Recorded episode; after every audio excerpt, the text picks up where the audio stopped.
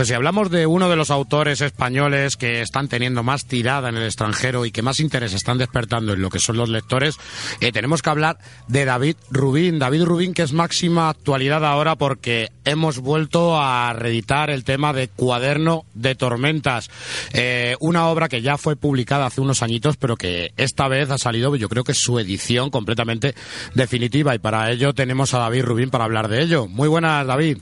Hola, ¿qué tal? ¿Cómo va? Muy buenas, gracias por estar con nosotros, que siempre nos abres tus puertas. Nada, yo encantado. Bienvenidos. ¿Qué, diferencia vamos a tener de este cuaderno de tormentas actual al que publicamos anteriormente? Pues mira, vamos a ver, menos de historia, casi todo lo demás ha cambiado.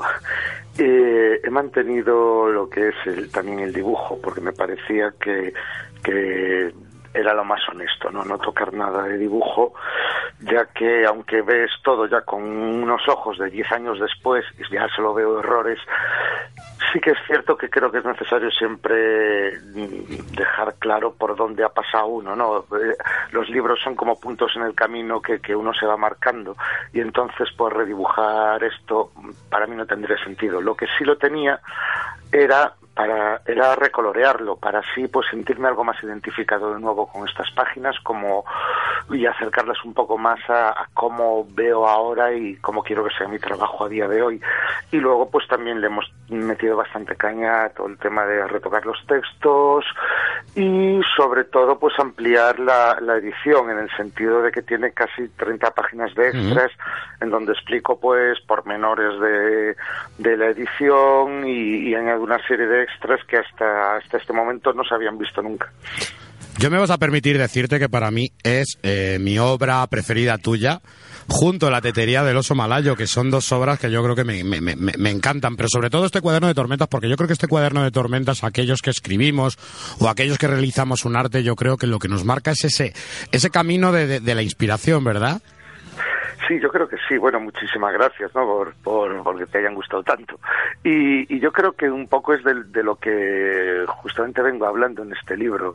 Yo, de hecho, comencé a hacer cuaderno tras tras un hiato en mi carrera de un año, que fue el año 2007, fue el único año en el que yo no publiqué nada desde que empecé a publicar en 2005 a día de hoy.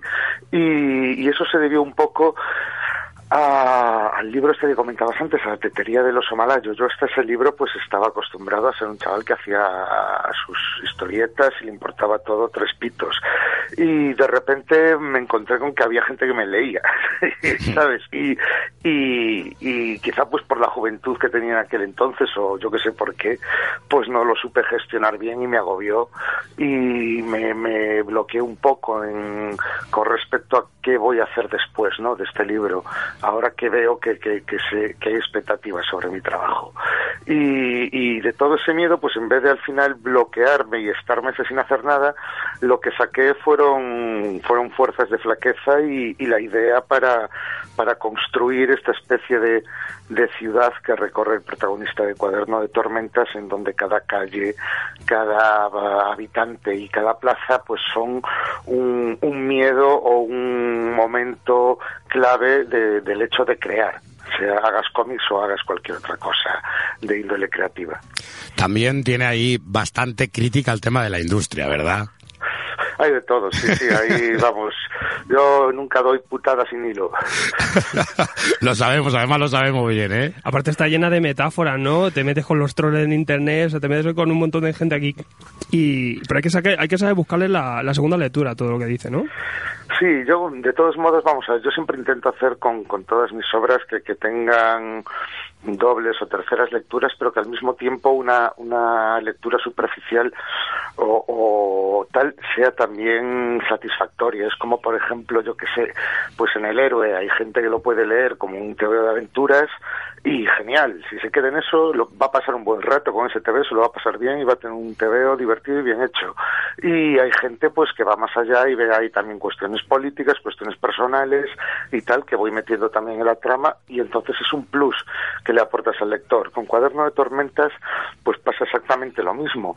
Quien se quiera quedar con una historia de, de medio terror, pseudogótico, no sé qué, y que al mismo tiempo pues es una especie de, de viaje a los infiernos de un tío en donde se encuentra con gente rara y tal y cual, por el camino pues va a disfrutar.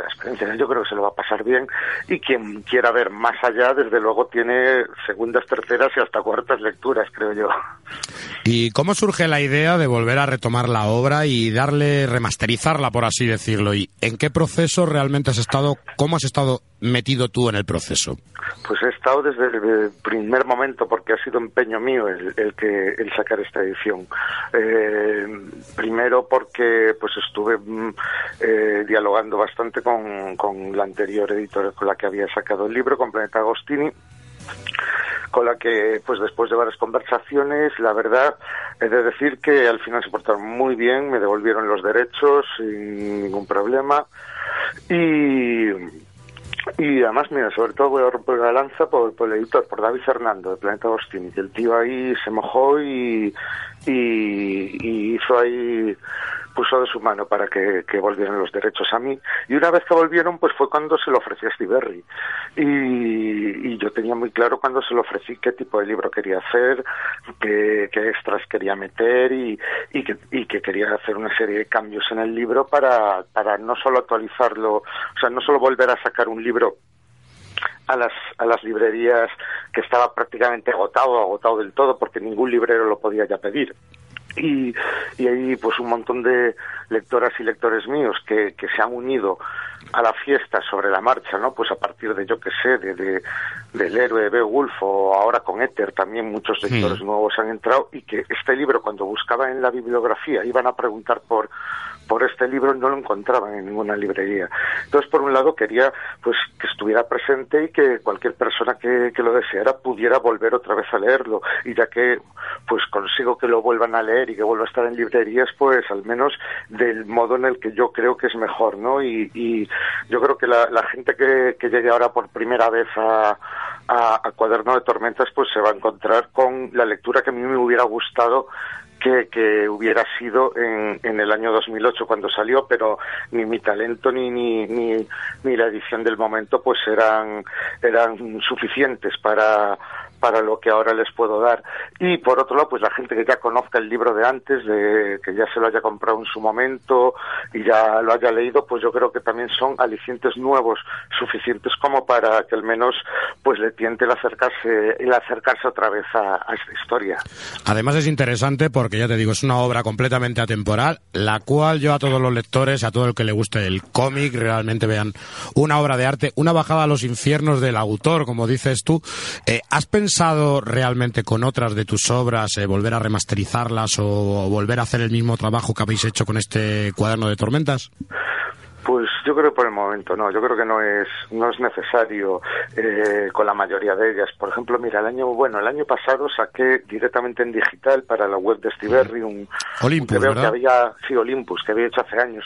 En ese caso sí, como ya veía mucha distancia y además una obra pues poco conocida y tal, solo había sido una revista, pues entonces sí que le metí color y cambié cosillas, añadí otras para mejorarlo, ¿no? Y sobre todo siempre pensando en que la experiencia de cara al lector pues sea la mejor posible. Y, y si yo veo que puedo mejorar algo mío y, y hacer que con eso que crezca eh, la calidad de experiencia lectora, pues hombre, pues creo que, que es de ley que, que, que, lo haga en vez de simplemente contentarme con enviar unos archivos y a imprenta y ya está.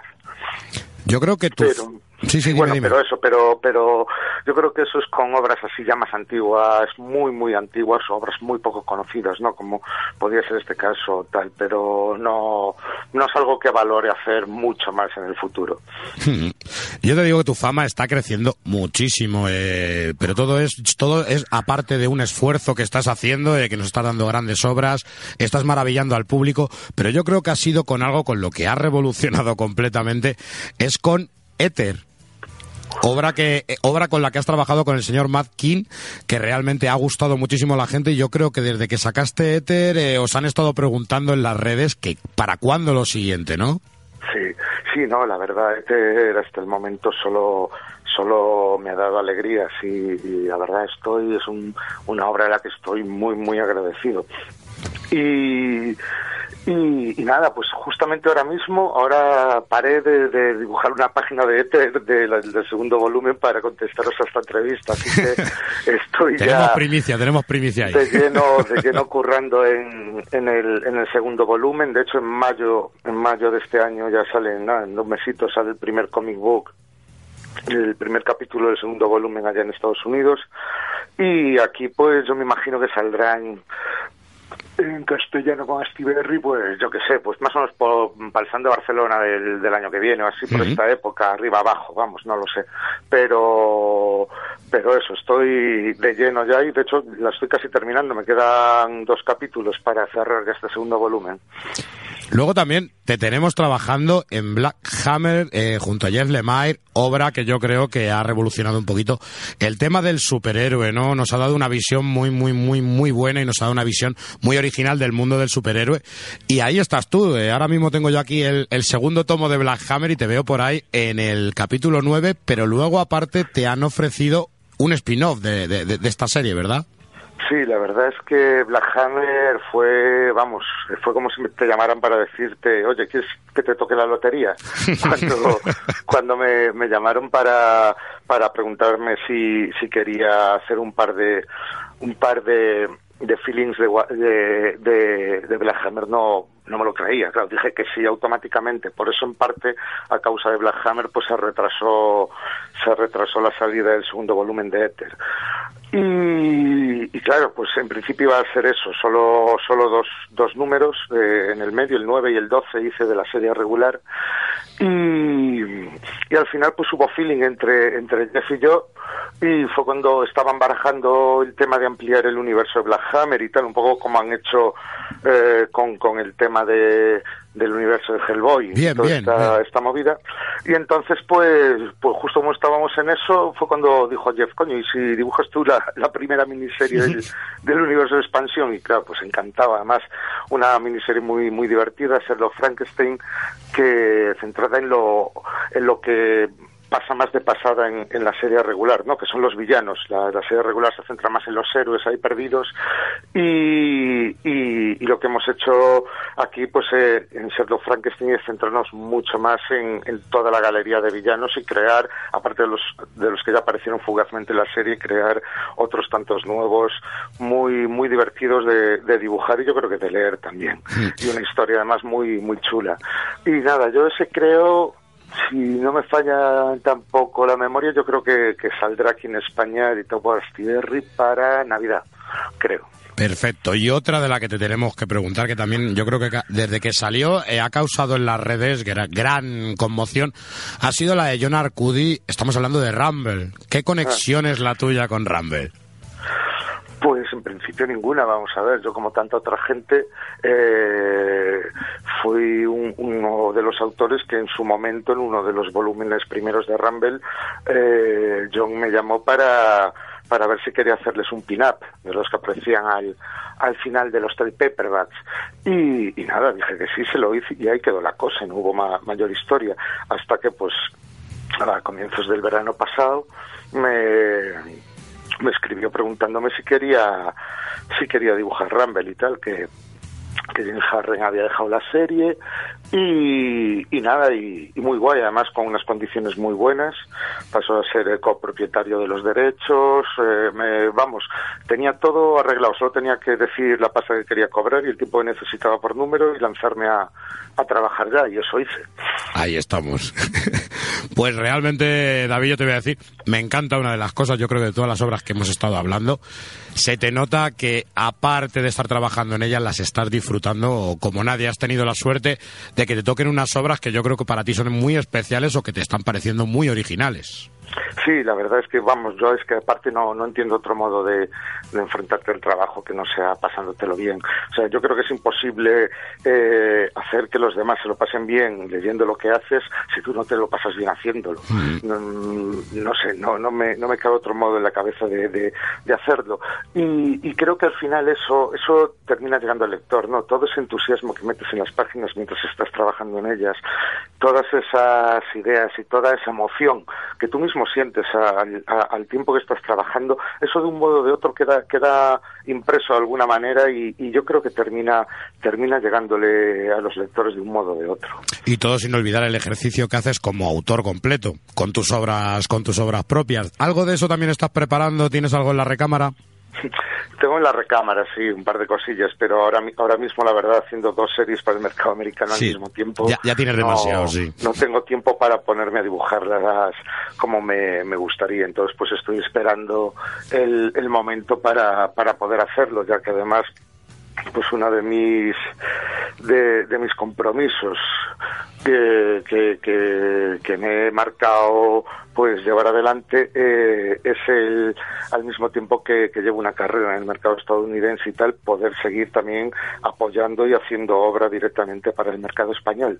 Entonces pues a ver a ver en la medida posible voy consiguiendo no pues el año pasado alterné Gran Hotel Abismo que es obra de producción propia con con Ether y ahora pues espero que en breve sacar tiempo para hacer una nueva novela gráfica para aquí para España pues David, no te queremos quitar más tiempo, eh, queremos que, puedas terminar esa, esa, esa página que estabas haciendo, no te queremos entretener y te queremos dar muchísimo las gracias, tanto por las obras con las que nos está recompensando al lector, como por habernos eh, atendido también y por supuesto habernos dado una entrevista tan interesante. Nada, mil gracias a vosotros pues por, por prestarme atención a mí y a mi trabajo. Y, y, y lo que nos queda por prestar atención, porque creo que se va a hablar muchísimo de David Rubin. Un abrazo, tío. Pues un abrazo, tío. Nada, un abrazo. Muchas gracias por todo. Venga. Hasta luego.